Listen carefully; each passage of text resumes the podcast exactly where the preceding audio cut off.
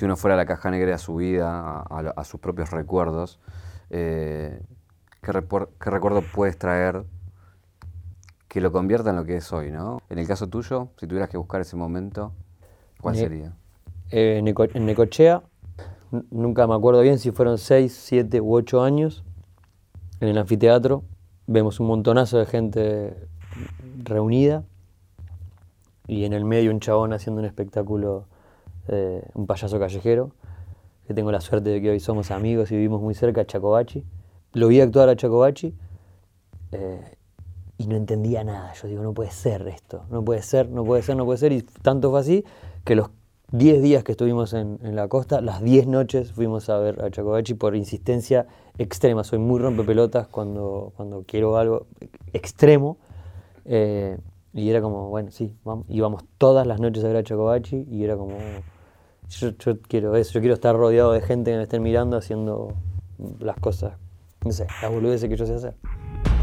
Un viaje, un viaje, una vida, un recorrido, una reconstrucción Caja negra. Caja negra. Todo queda registrado en la memoria. ¿Por qué no te llamas más Radagás? Eh, eh, una cuestión legal, de marcas y, personal un poco también. ¿eh? Me pasó cuando hice la película Reloca, que participé en la película Reloca con Natalia Oreiro y Diego Torres. me vi en los títulos mi nombre y apellido y, dije, ah, está bueno esto. Y aparte eh, es, el mago, Radagast. Entonces, después del Gran Rex que hicimos el 6 de abril eh, del año pasado, como que se despidió una, parte mía que me acompañó durante mucho, mucho tiempo. Es como que tengo dos vidas, eh, donde era un mago comediante que laburaba un montón en otros ámbitos y y después de, ese, show necesité como despedirlo también. Entonces vino bárbaro. La cuestión legal de marcas, de cosas de abogados que yo no entiendo, me aburren y no me gustan.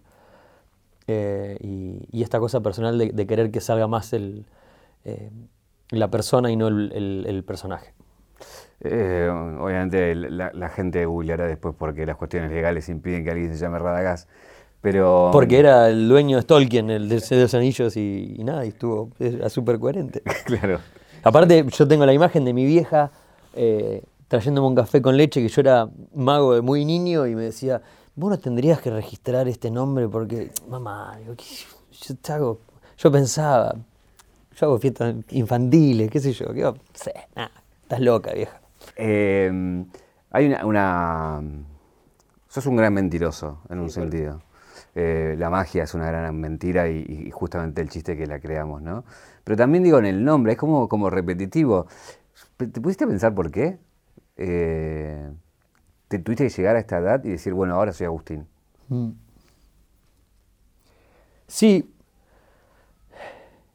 Yo, yo empecé a laburar de esto de muy, muy chico y y ahí ponerme el título de, comediante o de payaso me era un montón y no, me entraba en la cabeza. Entonces creo que elegí la magia eh, y al personaje como para poder interpretarlo. Siempre interpreté personajes. Mi, primer representante era un personaje mío, que yo respondía a mis propios mails eh, con el nombre de un representante. Eh, y qué sé yo, me era más fácil ser un personaje en el escenario. Siempre igual entendí que abajo no. Yo siempre abajo soy de una manera, arriba del escenario, obvio, eh, interpreto cosas eh, muy personales, pero, pero no dejo de ser un personaje ahí arriba. Y eso siempre lo tuve claro. Yo me bajo del escenario y soy yo. Eh, yo voy a buscar a mi hija al colegio, no va errada. No voy a hacer la corneta a la puerta del colegio de Bianca. la va a buscar el papá de Bianca, Agustín. Y pero te la piden. Sí, pero ahí no hago nada. Ese es el espacio de mi hija. Em, siempre eh, escuché la historia del, del, pibe de 12 años que empezó en el colegio. Palito Ortega, la guitarra. Todo, y que después, bueno, empezó eh, en el colegio, en, los eventos y demás. Obviamente te pagaban esa edad, porque eras un niño que te pagaba.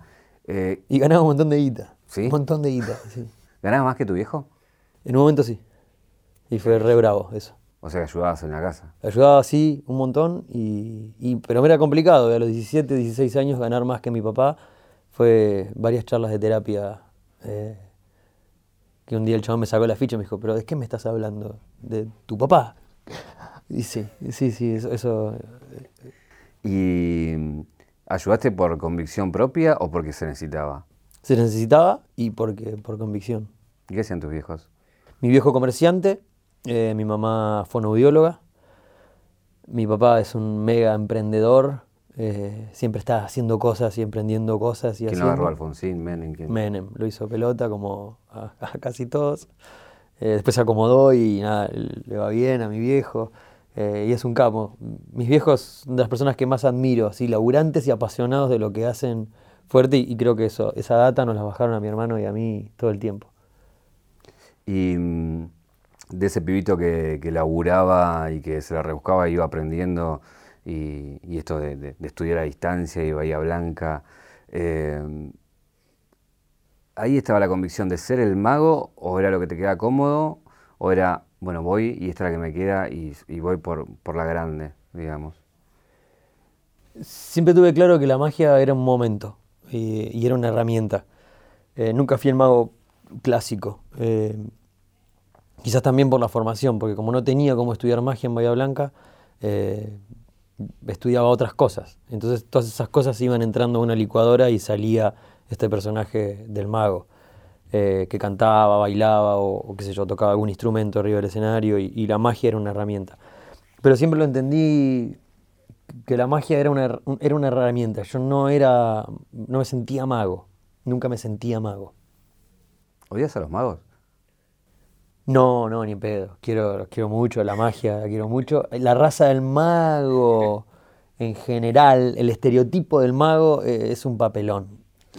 Papelón, y lo digo con, con conocimiento de causa y porque lo fui y porque, y porque soy mago. Y porque tengo autoridad para decirlo, si no, no lo diría, obvio. Y los conozco mucho y, y nos conozco mucho.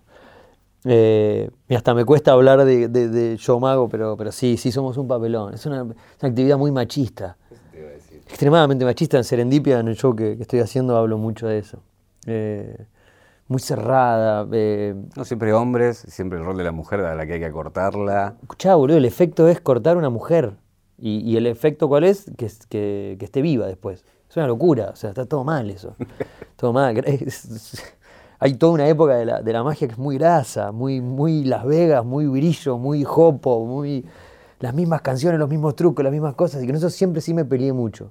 Eh, y, y en un momento me, me costó, porque yo era el pibe de Bahía que venía, que gritaba arriba del escenario, que usaba zapatos grandes y encima viene a bardear al mundo de la magia. Eh, pero, pero bueno, hay, la magia es un, un arte increíble. Y yo te, te digo todo esto, que yo los magos, el estereotipo, pero también René Laván está. Que... Pero ¿qué pasa con René Laván? René Laván trascendió el género.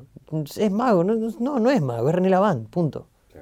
Entonces no importa si, si hacía magia, contaba una historia o solamente el viejo se paraba arriba del escenario. Ya daban ganas de aplaudirlo, ya te conmovía. Y, y creo que es lo que eso es lo que tiene que pasar. Hagas lo que hagas. Es que también digo, hay, y por ahí me equivoco, ¿no? Pero, pero lo, lo tuyo, y si querés llevarlo a René Laván, es que son grandes cont- contadores de historia.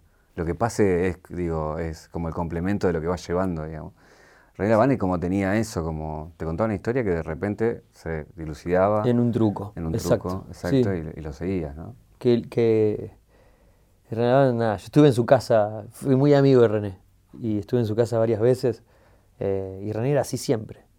René era, era, y siempre cuento lo mismo, yo fui a tomar clases con él y me aceptó como, como su alumno eh, porque me dijo, ¿qué querés aprender? Le digo, yo lo único que quiero es ir a verte, a, escucharte. Entonces fui a su casa de Tandil, que vivía en, en la montaña, tenía un vagón de tren en el patio, en su parque, donde ahí dormían sus, sus invitados. Entonces era todo mágico, chabón. O sea, prendía un fuego, ponía una música, se descorchaba un vino y me contaba historias.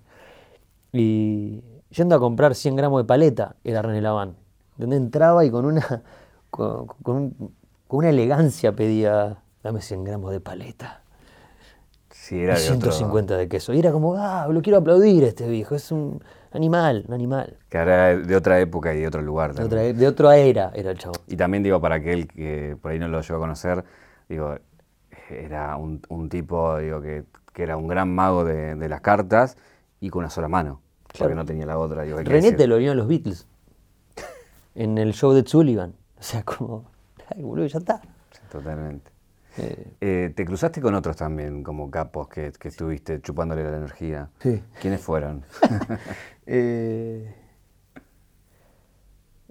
por ahí no, no- por ahí no tan, no tan conocidos. eh, bueno, pero recuerdo Ginsburg, por, por ejemplo, digo, que, sí, que- ah, claro, sí, Jorge. Fue re loco con, con lo de Jorge, que, que me, ni bien me vine a vivir a Buenos Aires sin saber muy bien qué iba a pasar, eh, pero convencido que lo que iba a pasar iba a estar bueno. Eh, un día me llamó por teléfono, Jorge Ginsburg. Yo estaba en una casa de Boedo que vivía con ocho personas más. Eh, nada, desayunando porro a veces. O sea, ¿me entendés que estábamos ahí en- viendo qué onda? Yo iba a laburar, laburaba todo bien, pero era como. Estábamos ahí. Hola, sí, ¿qué tal? Soy Jorge Ginsburg. ¿Perdón? Sí, sí, ya te paso con mi representante. Hola. Ese, ese plan. Quiero que vengas a hacer una temporada. Me dijo, ¿de qué? Una temporada de verano. ¿Cómo de temporada de verano? Eh, y nada, me convocó, me hizo un casting, me, me probó, hice un show para él y, y me llevó y, y- y estuve haciendo una temporada ahí. Fue increíble en Carlos Paz, hermosa, una temporada divina. Yo tenía 21 años. Eh, ¿Y ahí qué conocí a la mamá de mi hija. ¿Qué aprendiste de él, de, de Ginsburg? el profesionalismo extremo. Eh, era profesional, exigente. eh, y aprendí esta cosa de, de aunque era el jefe, era uno más de los que estaban laburando y a todo el mundo le hablaba con la misma, con el mismo amor y el mismo respeto. No había escalas al lado del chabón. Eh, y eso fue zarpado. Para alargar la magia y lo último que quería preguntarte con respecto a eso, eh, la magia está siempre en nuestra vida, ¿no? En, esta cosa de, uh, esto que pasó fue mágico. Te quería preguntar dos o tres cosas que te hayan pasado en la vida que dijiste, esto fue magia, lo que me pasó no lo puedo creer, o sea, no, es real. Mi hija. Eh, cuando, cuando la vi por primera vez a mi hija, eso es como, esto no, puede, esto no es real, está saliendo mi hija de adentro del cuerpo de mi pareja. eh, esto, esto es magia, o sea, no, no, no- nada, o, o verla, el, crecimiento de mi hija o, los momentos de, no sé, Bianca me acompaña desde, desde muy chica eh, a muchos viajes de, giras y demás. eh, y no sé, estar actuando en un lugar así, en un teatro chiquito, eh, y saber que Bianca está durmiendo atrás de esa tela porque ella necesitaba verme los pies eh, mientras que yo actuaba y quedarse dormida arriba de un portatrajes. Eh, No lo digo como algo choto, sino como algo súper tierno. Era como, yo no, no, papá, yo no me voy al camarín, te espero acá con Bianca tres años en Perú, eh, que me acompañaba y, y es- y esos momentos eran como, eran como mágicos que suceda eso. ¿Estás para otro hijo? Eh, sí, yo creo que sí. Porque digo, fueron muchos años. ahí, Sí, es un montón. ¿Estás, estás preparado para la magia otra vez? Eh, sí, sí, obvio, sí, sí, más vale. A mí me encantaría. Registro 323. Agustín Aristarán nació en 1983. Su programa es Rada House. Su show es Serendipia. Su banda es Soy Rada, Ande Colibriquis. Mago, payaso, cantante, acróbata, equilibrista, presentador. Tiene tantas profesiones como zapatillas. Quiero que me cuentes alguna anécdota justamente de, de lo que hablabas. Hay, hay dos o tres cosas que son muy repetitivas en, eh, o eh, que contás siempre, que es tu etapa niño mago en Bahía Blanca, tu etapa antes de ser famoso, gira por Latinoamérica y después, bueno, ya siendo famoso. Si me puedes contar alguna que sea muy propia de esas, de esas épocas, que, que sean, nada, la típica, no sabe dónde estuve, para quién hice magia, no sabe con qué. Que tenés, te debes tener varias de esas. Varias. Porque los eventos privados, digo, uno no sabe dónde hasta no que sabes a dónde caes. Eh, en mi época de, de, de, de- de mago niño, alguna anécdota, qué sé yo, que, que en un momento creció tanto la, la- la cuestión en Bahía Blanca, me había puesto tan de moda en Bahía, que, que yo subcontrataba magos y tenía, no sé, 15 años y tenía mi empresa. Era como re loco, contrataba tipos que tenían la edad de mi papá. Decía, che, no, mira, tenés que hacer esto, después fíjate acá, mandame la factura. y yo viendo cómo mierda conseguía yo una factura para poder facturarle al cliente una factoría de una librería, show de magia. Señor, dice como... Eh, y, eso sí, haber laburado en, eventos, eventos rarísimos. Después ya estando acá en Buenos Aires, eh, una vez laburé en un evento, en un living de una casa, muy importante la casa, y, y había una... Yo estaba, yo que estaba actuando ahí, y acá había 15 personas, y adelante mío una mesa con un plato de falopa, pero desbordada de falopa, y mientras que yo iba actuando, la gente venía y tomaba falopa ahí, y yo... Y, era una fiesta familiar, o sea, no es que había pibes corriendo por la casa y todo, y era como yo, esto, no, esto es una película para mí. Eh, no, no, no lo entendía, qué, qué mierda, por qué estaba ahí. Fui a mi casa temblando, digo, ¿qué, ¿qué es eso? ¿Qué pasó ahí? Eh, me acuerdo que, el chabón que laburaba conmigo en ese momento me miraba y como decía, yo no puedo entender. Nada, eso. Sí, muy loco. Y los países que, porque tuviste mucha recorrida Varios, sí. latinoamericana, digamos, ahí me imagino que te habrás metido en algún, alguna Y una vez a Ecuador fui a laburar un lugar que no habían hecho el plato trabajando muy había gente con armas, qué sé yo, y yo no sabía dónde estaba yendo en realidad. A mí me contrata un productor, había hecho un show eh, en otro país, de ahí nos fuimos a Ecuador, y cuando estoy en Ecuador digo, ¿y este lugar? Yo no, ¿qué? Es una película de Soprano era, o sea, yo un capítulo de Soprano, digo, ¿qué es esto? ¿Qué, qué, estos autos que hay acá? No sabía que existían, yo pensé que eran fotos de internet, estos, este tipo de autos. Eh, ¿Y te aspirás, tipo, lo tengo que hacer reír a estos tipos? Era una fiesta familiar, eh, no era una fiesta de bardo, eh, pero, pero había mucho poder adentro de esa casa, mucho, había, había, había una cancha de polo en el patio de la casa de este tipo, ese plan, había una pista de motocross, como, yo nunca había visto una cosa igual, yo tenía miedo.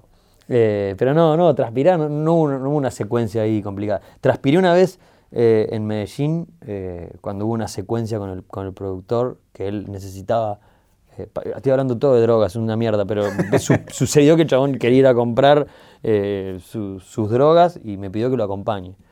Eh, y yo no sabía esa situación ni me enteré ahí, donde hubo una secuencia muy heavy, donde yo tenía 22 años y mi hija muy chiquita y yo pensando, ¿por qué mierda estoy acá? Después peleándome con el productor y luego me, me pusiste esta situación que, yo, yo vine a hacer show de magia. Yo se la hacer un pañuelo, hijo de puta, yo estoy acá en un, enredado en una situación que no, que no tenía ganas de, participar. ¿Qué, cosas te dan miedo? Eh, hmm, la ceguera me da un montón de miedo. ¿Posta? Sí. Veo increíble, no uso anteojos, nada, pero no. Eh, y, y, obvio la muerte de alguien muy cercano y, y la vejez y quedar para atrás y no poder hacer nada para revertir eso. O acabarla por decisión propia o, o quedar y no, y no, y, no tener conciencia de cómo acomodarme. Uy, estamos complicados porque ya, no, digo, los que tenés 36, 35. 36, ¿cuánto queda?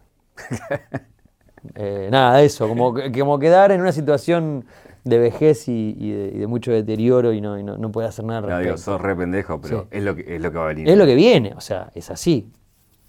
Eh, y, qué cosas te, dan odio, te dan bronca? Eh, es una cosa media tribunera, pero la desigualdad que hay me da, sí, me da, eh, me, da mucha, mucha bronca. Eh, hasta en las cosas más chicas, hasta en el conductor que no deja cruzar un peatón. Eh, eh, en eso o, en las cosas más grandes. Sí, eso, eso sí. Me, es bronca medio junto con impotencia. Con... ¿Y en lo personal?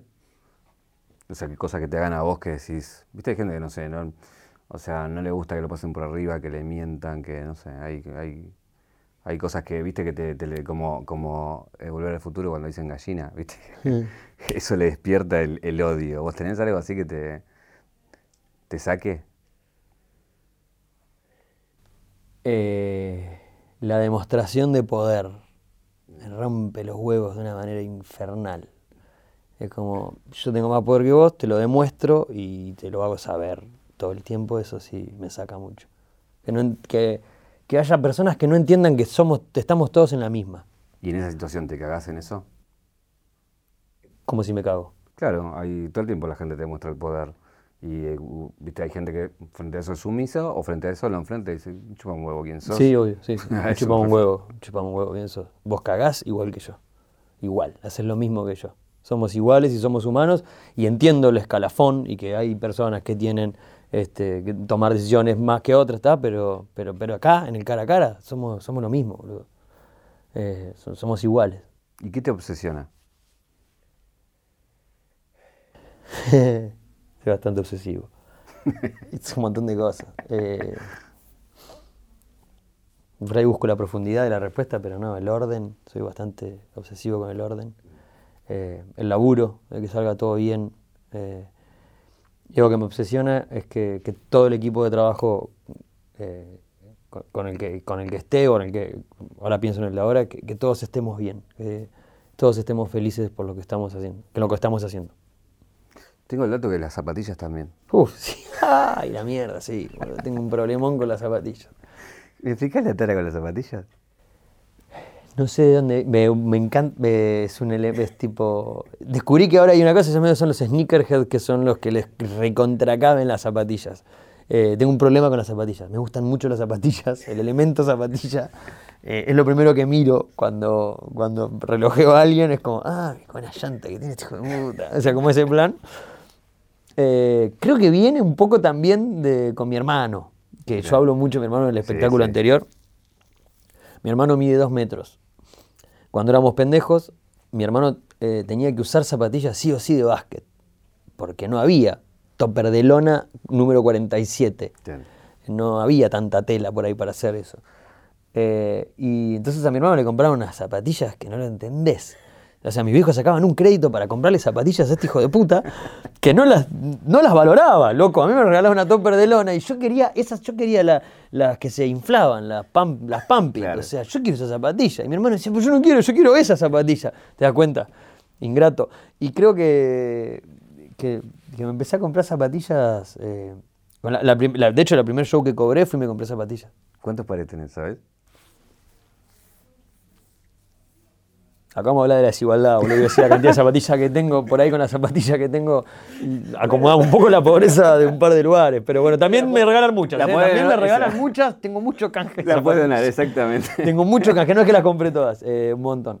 Pero llegaste a comprar una como, che, no la consigo en ningún lado, sacátela, las quiero. Eh, Tu cara dice que no, sí. no, no, saca, saca, robar las No, zapatillas. no, alguien? no, señor. no, pero decir, ¿A punta che, de me- pistola? Me, No. gustaron esas, te las compro. No las conozco, no las consigo en ningún lado, nunca las vi. No, pero eh, hace poco en Chile, eh, a un productor de televisión, eh, el chabón también muy fan de las zapatillas, eh, dije, loco, qué buenas están esas zapatillas, qué sé yo, qué buenas que están. La verdad que no puedo creer, boludo, qué buenas zapas, qué sé yo, y creo que lo obligué. Y se las sacó y me las dio. Y yo le di las mías y me traje las zapatillas del chabón. Pero creo que tenés una peor, Uy, mirá qué cagada, ¿cómo investigaste? ¿Qué? las aspiradoras. ¿Cómo sabés, boludo, de eso? ¿Por qué saben el problema de las aspiradoras que tengo? Me gustan las aspiradoras. ¿Cómo van a abrir? A veces chabón es un cocainómano, porque hablamos primero de la falopa, ahora de la cocaína aspiradora. No, cero. Eh, ¿Por sí, qué? No sé. No. Y las herramientas también, ¿eh? ¿También? Sí, sí, las ¿Pero herramientas. las compras y las usás o las compras porque... Una bocha. Mirá. Una bocha las uso. No, no, no es que a mí me gusta tener el elemento por, por mirá mi trofeo, lo que logré comprarme Claro. eh, con mi trabajo. No, no, me gustan. Eh, tienes que saber la aspiradora que tengo. No entendés la aspiradora que tengo. Tipo, tengo la Ferrari de las aspiradoras. ¿Pero esa es la que usás vos o la robot? No, no, la uso yo. La robot no me gusta. Ah, no te gusta. Porque el- me gusta a mí el, el momento aspiradora. Y ahí analizaste por qué las zapatillas llegaste a tu hermano. No, cero, no, no, no, me gusta. Me gusta el diseño de los objetos. Las herramientas, loco, tengo, sí, también. Eh, por suerte también el- la cuestión canje funciona muy bien y me mandan herramientas, una banda. Me gusta porque, porque aparte me gusta mucho la carpintería. Me crié Claro. en la carpintería de mi abuelo, que era al lado de, la- de- de mi casa. eh, y, y- es como mi momento de, ok, Ahora no toco el teléfono por muchas horas, no me desconecto de todo, pongo música, café con leche con hielo Y aspiro un poquito. y aspiro. No, me pongo a hacer carpintería y, y estoy ahí en, el- en mi tallercito y hago cosas ahí con la carpintería. Me gusta mucho esa herramienta. Te voy a llevar a un, a un lugar que, que me imagino que como padre te debe incomodar. A ver. Eh, estamos hablando de edades y ya tu hija Bianca, que todo el mundo conoce y con, con quien compartís eh, la mayoría de tus videos y, y a todo el mundo enternece esa relación, entra en una edad que, que- que la edad de la preocupación, porque, Los 13 años. claro, porque no está bajo tu ala, ya empieza como a, a salir de tu ala. ¿Y cuáles son, cuáles son tus miedos con eso? ¿La droga? Eh,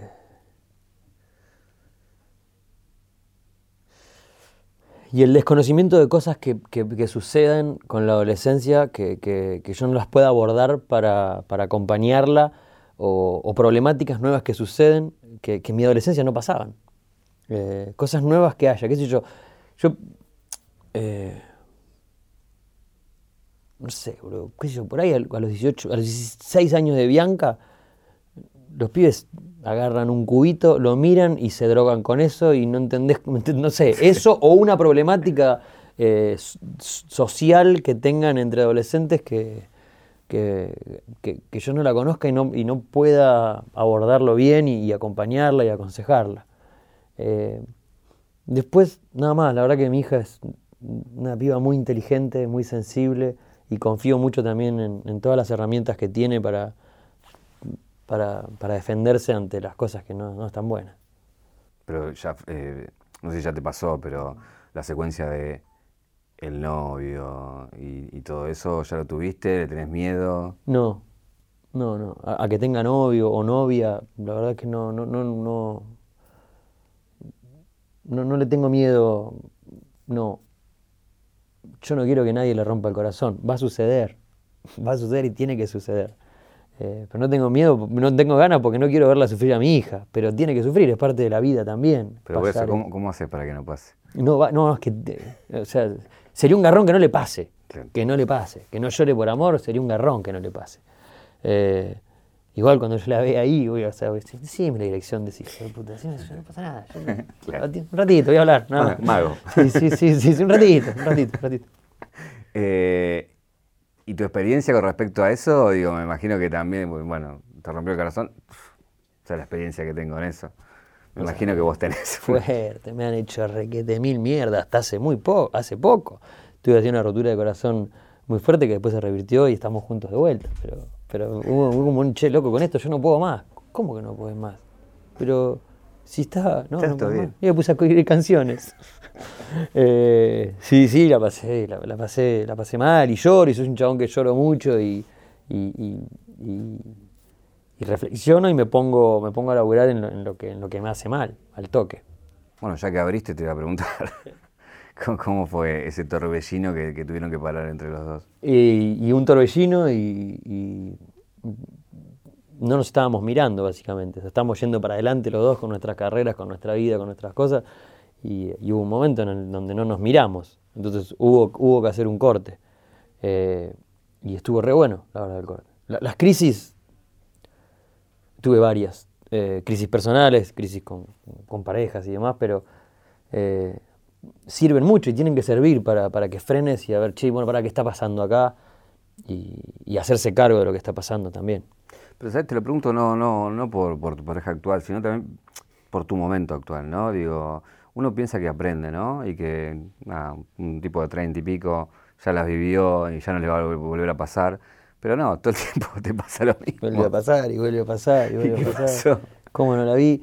Eh, lo que pasa es que van quedando aprendizajes y, y, qué sé yo, mi- esta separación no fue igual que separaciones que tuve con, con otras personas. Ya soy más grande, tengo una hija, eh, hay más caminos recorridos, pero sí, vuelven, volvemos a cometer los mismos errores. Es el único animal que tropieza con la misma piedra, el ser humano. Eh, ¿Tenés miedo de perder lo que conseguiste? No. No. Eh, ¿Y qué conseguí? También por otro lado.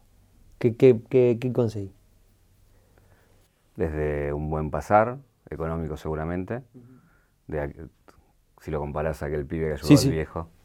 Y después nada, hacer lo que te gusta y que la gente te vaya a ver y que te vaya a ver mucha gente. Va a seguir sucediendo. No sé si va a venir, no te estoy diciendo con esto de que va a seguir viniendo mucha gente, porque también yo entiendo que hay momentos, que, eh, que, hay a veces cosas que interesan más que las otras y demás.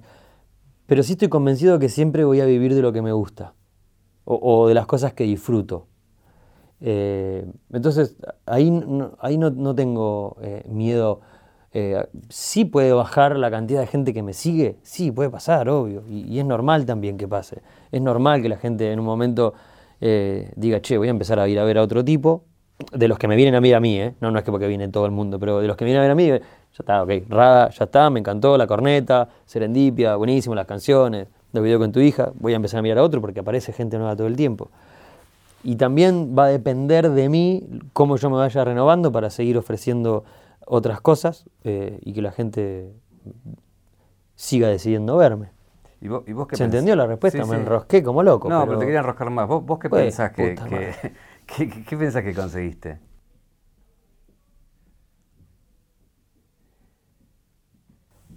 Un buen, un buen pasar, como dijiste vos, eh, y, creo que conseguí eh, lo mismo que desde el principio, que es poder vivir de, lo que me gusta hacer. Y para mí eso es, es el mayor de los éxitos. Ni, ni lo de Netflix, ni el Rey León, ni, ni el Gran Rex, ni nada. Poder vivir eh, de lo que me gusta. Creo que eso es lo mejor.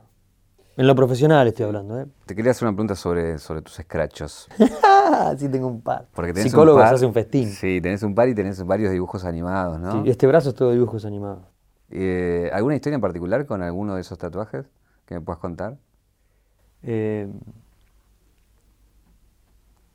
Por ahí de uno solo. Sí, acá tengo, acá tengo tatuado a, a la señorita Dubfire Robin Williams, el personaje que hacía en Papá por Siempre. Eh, y una vez un, chabón con el que estaba hablando se enojó mucho porque, porque yo tenía tatuada a Margaret Thatcher. Y yo, no es Margaret Thatcher, capo, es la señorita Dufire, qué sé yo. Esa es la anécdota que me, que me acuerdo ahora de tatuajes. Eh, eh, ¿Te juega mucho si lo podemos ver? No. Hacemos el. En absoluto. a ver si se parece no, no se, se parece. No, señorita Dufay, o sea, el chabón playó cualquiera, yo qué sé. Mi señorita Dufay. Totalmente. Eh, Totalmente es, No, no, soy fan de nada, no es que soy fan de Robin Williams, pero flashé con esa peli de muy pendejo. Como esto del papá haciendo de todo para poder eh, tener un rato más con los hijos y, cagarse de risa ahí con los pibes. y esa peli me encantó. Registro 654. La magia es el arte de la mentira, y es en vivo y en directo. Es hacerle creer a alguien algo que no está ocurriendo. Y Rada es un artista de esa mentira. Esta entrevista es un truco de magia donde intentamos descubrir lo que Soy Rada oculta. Hay una pregunta que hacemos siempre que es, si uno fuera a la caja negra de su vida, a, sus propios recuerdos, eh, ¿qué, ¿qué recuerdo puedes traer que lo convierta en lo que es hoy, ¿no? O sea, esa bisagra, ese momento que diga, ah, ok, acá cambió mi vida y yo voy a hacer esto y digo, me imagino que cada uno tiene distintos momentos, edades y situaciones. En el caso tuyo, si tuvieras que buscar ese momento, ¿cuál sería? Eh, en Necochea, nunca me acuerdo bien si fueron 6, 7 u 8 años. Eh, eh, de vacaciones con, mi hermano, mi vieja y mi viejo, en el anfiteatro. Vemos un montonazo de gente reunida y en el medio un chabón haciendo un espectáculo, eh, un payaso callejero, que tengo la suerte de que hoy somos amigos y vivimos muy cerca, Chacobachi. Eh, capo. capo, total. Capo, capo, total. Lo vi actuar a Chacobachi y no entendía nada. Yo digo, no puede ser esto, no puede ser, no puede ser, no puede ser. Y tanto fue así que los 10 días que estuvimos en, la costa, las 10 noches fuimos a ver a Chacobachi por insistencia extrema. Soy muy rompepelotas cuando, cuando quiero algo extremo. Eh, y era como, bueno, sí, vamos. íbamos todas las noches a ver a Chacobachi y era como, yo, quiero eso, yo quiero estar rodeado de gente que me estén mirando haciendo las cosas, no sé, las boludeces que yo sé hacer. Eh, hay, hay una, una- Esa fue, perdóname, fue como la primera parte. Y la segunda parte del Sí, yo quiero esto fue el primer show que yo hice como el mago Radagast, que fue a los 13 años, y salí a escena con mucho miedo. Y cuando me paré arriba del escenario fue como, ah, esto está re bueno, esto está buenísimo. Y ahí fue. Es como una droga, ¿no? Eso. Sí. Sí, el aplauso, la risa, el. eh, es muy cortita, ¿eh? Dura lo mismo que el fracaso. O que el abucheo, que también los, los, los tuve. ¿Me contás eh, de esa vez que estabas en la calle y alguien te vino a, filmar en un momento muy incómodo? Eh, sí. Estaba en, estaba con un momento de, mucha crisis y de, de- eh, de- depresión, eh, mucho llanto y depresión medicada. Eh, y eh, en el aeropuerto eh, se había cancelado un vuelo mío y como fue catastrófico eso para mí, por el estado en el que estaba de, de- de mucha, de mucha angustia, y estaba llorando, con los lentes puestos, pero llorando, en- esperando el taxi que, para ir para volverme a mi casa, eh, y un chabón filmándome, ¡eh, Rada, maestro! Y digo, uy, capo, perdoname, no, mirá, mirá cómo estoy, te he hecho mierda, no, no me filme. No, que no, boludo, hace una corneta, hace una corneta.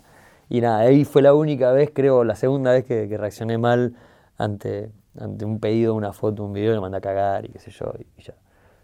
Abriste una ventana, me dijiste depresión mal medicado. ¿Llegaste a eso, posta? Eh, sí, sí, estuve loco. medicado. Tuve ataques de pánico. eh, sí, sí, sí. Por suerte los detecté al toque. digo, ¿Fue por el torbellino este o fue antes? Eh, antes, no, no, antes, antes, antes. antes. Hace mucho que no estoy medicado. Eh, fue, fue un periodo corto también, porque le metí mucha terapia y mucho, mucho huevo, mucho, mucho decir, lo que yo no estoy pasándola bien, necesito... En el momento que yo laburaba en eventos, laburaba mucho en eventos. Mucho es ocho shows en una noche. Mucho. Eh, lo normal era que yo haga cuatro shows en una noche. Un sábado, un casamiento, una fiesta de 15, un bar una fiesta de una empresa. Eh, sumado a otro montón de cosas personales, eh, disparó en, che, loco, este cuerpo nada más. De algún lado tenía que explotar y por suerte explotó en un ataque de pánico, en un par de episodios. Fui a hablar con un psiquiatra y digo, che, yo, esto no me está haciendo bien, algo no me está pasando. Y bueno, nada, sí estuve en una medicación y mucha terapia y una alta médica espectacular. Hay una cosa que, que reiteraste muchas veces y que yo no te creo. Y quiero, Qué buena. ¿cómo arranca la pregunta? Qué bien. quiero ver si es verdad. Acá hay una caja negra. Dentro de esta caja negra siempre ponemos algo que, para jugar. Y siempre te escuché decir que te encanta el café con leche frío. Obvio. No me toríes con esa porque sí. Entonces quiero ver si es verdad, o vamos si sale acá. Mira, acá hay un café con leche frío, no lo voy a ver, pues se va a volcar. Le falta hielo igual, ¿eh? Eso, eso sí, pues si no, si no se, se nos derretía si lo poníamos acá. Pero quiero saber si es verdad que te gusta y por qué te gusta el café con leche ¿Café con leche frío? Tomo todo el tiempo café con leche frío. Con hielo. Hielo, café con leche. Cuando yo era chica, no, no, no, no tiene explicación. Me gusta café con leche de frío, me, me gusta el café con leche de frío. Y ¿sabes qué? Mirá qué loco, eh, que ahora pensando en por qué, a mí el café con leche frío me, me gustaba, me encantaba. De hecho, le ponía hielo cuando era muy pendejo. Tomo mucho café con leche. Y me daba como, como que estaba mal. Estaba mal que a mí me guste eso. Como si fuera algo que estaba incorrecto, boludo. Eh, entonces lo dejé de tomar. Porque boludo, café con leche tiene que ser caliente. Y era como, no sé, como una. como algo como. Dios, estoy sucio. Dios me debe estar juzgando. Y qué bárbaro, qué sé yo. Llega un circo a Bahía Blanca. Cuantos circos llegaba a Bahía Blanca, yo me metía en los circos a hablar con todo lo que estaba en el circo. Y uno de los payasos vino a merendar a mi casa. Yo era un pendejito. Y el chabón pidió café con leche frío, con hielo. No. Yo dije, boludo, me estoy acordando de eso ahora y es un flash. Dije, si este chabón, boludo, toma café con leche frío y es payaso y yo, ¿qué por qué no puedo tomar café? Y a partir de ese momento empecé a tomar café y leche con frío. O sea, como que el chabón me abrió la puerta al café con leche frío. Miquelet se llama, un mago español. Miquelet, el Claro. circo Raluy, el mejor circo que vi en mi vida. No estaba de payaso. No, no, no, vino a mi Ah, casa a tomar leche, le invité a tomar leche. Un squeak con un café con leche, una galletita. Yo no sé, tendría 14, 15 años, qué sé yo, no era tan pendejo, pero fue como que me abrió y dije, claro, boludo, si re contra puedo tomar café con leche. ¿Qué decías a tu hija? Mamá, viene un payaso a tomar... el- Todo el la tiempo leche". pasaba eso. Mm. Una vez tuve unos malabaristas rosarinos en mi casa parando un tiempo. eh, estaban ahí. Venían a enseñarme malabares. No es que venían a eso, sino que no tenían donde dormir. Y dije, quédense en mi casa. Mis hijos se van a recopar. ¿Está bueno el café? ¿Sí? Ah, pues me me decía no está frío y ya. Está medio frío. Eh, no, no, está bueno, está bueno, sí. Qué bien que me hiciste que, que entendí la- lo del café con leche, boludo, que viene de ahí. eh, ¿Hay algo que no te pregunté que te, te hubiese gustado que te pregunte?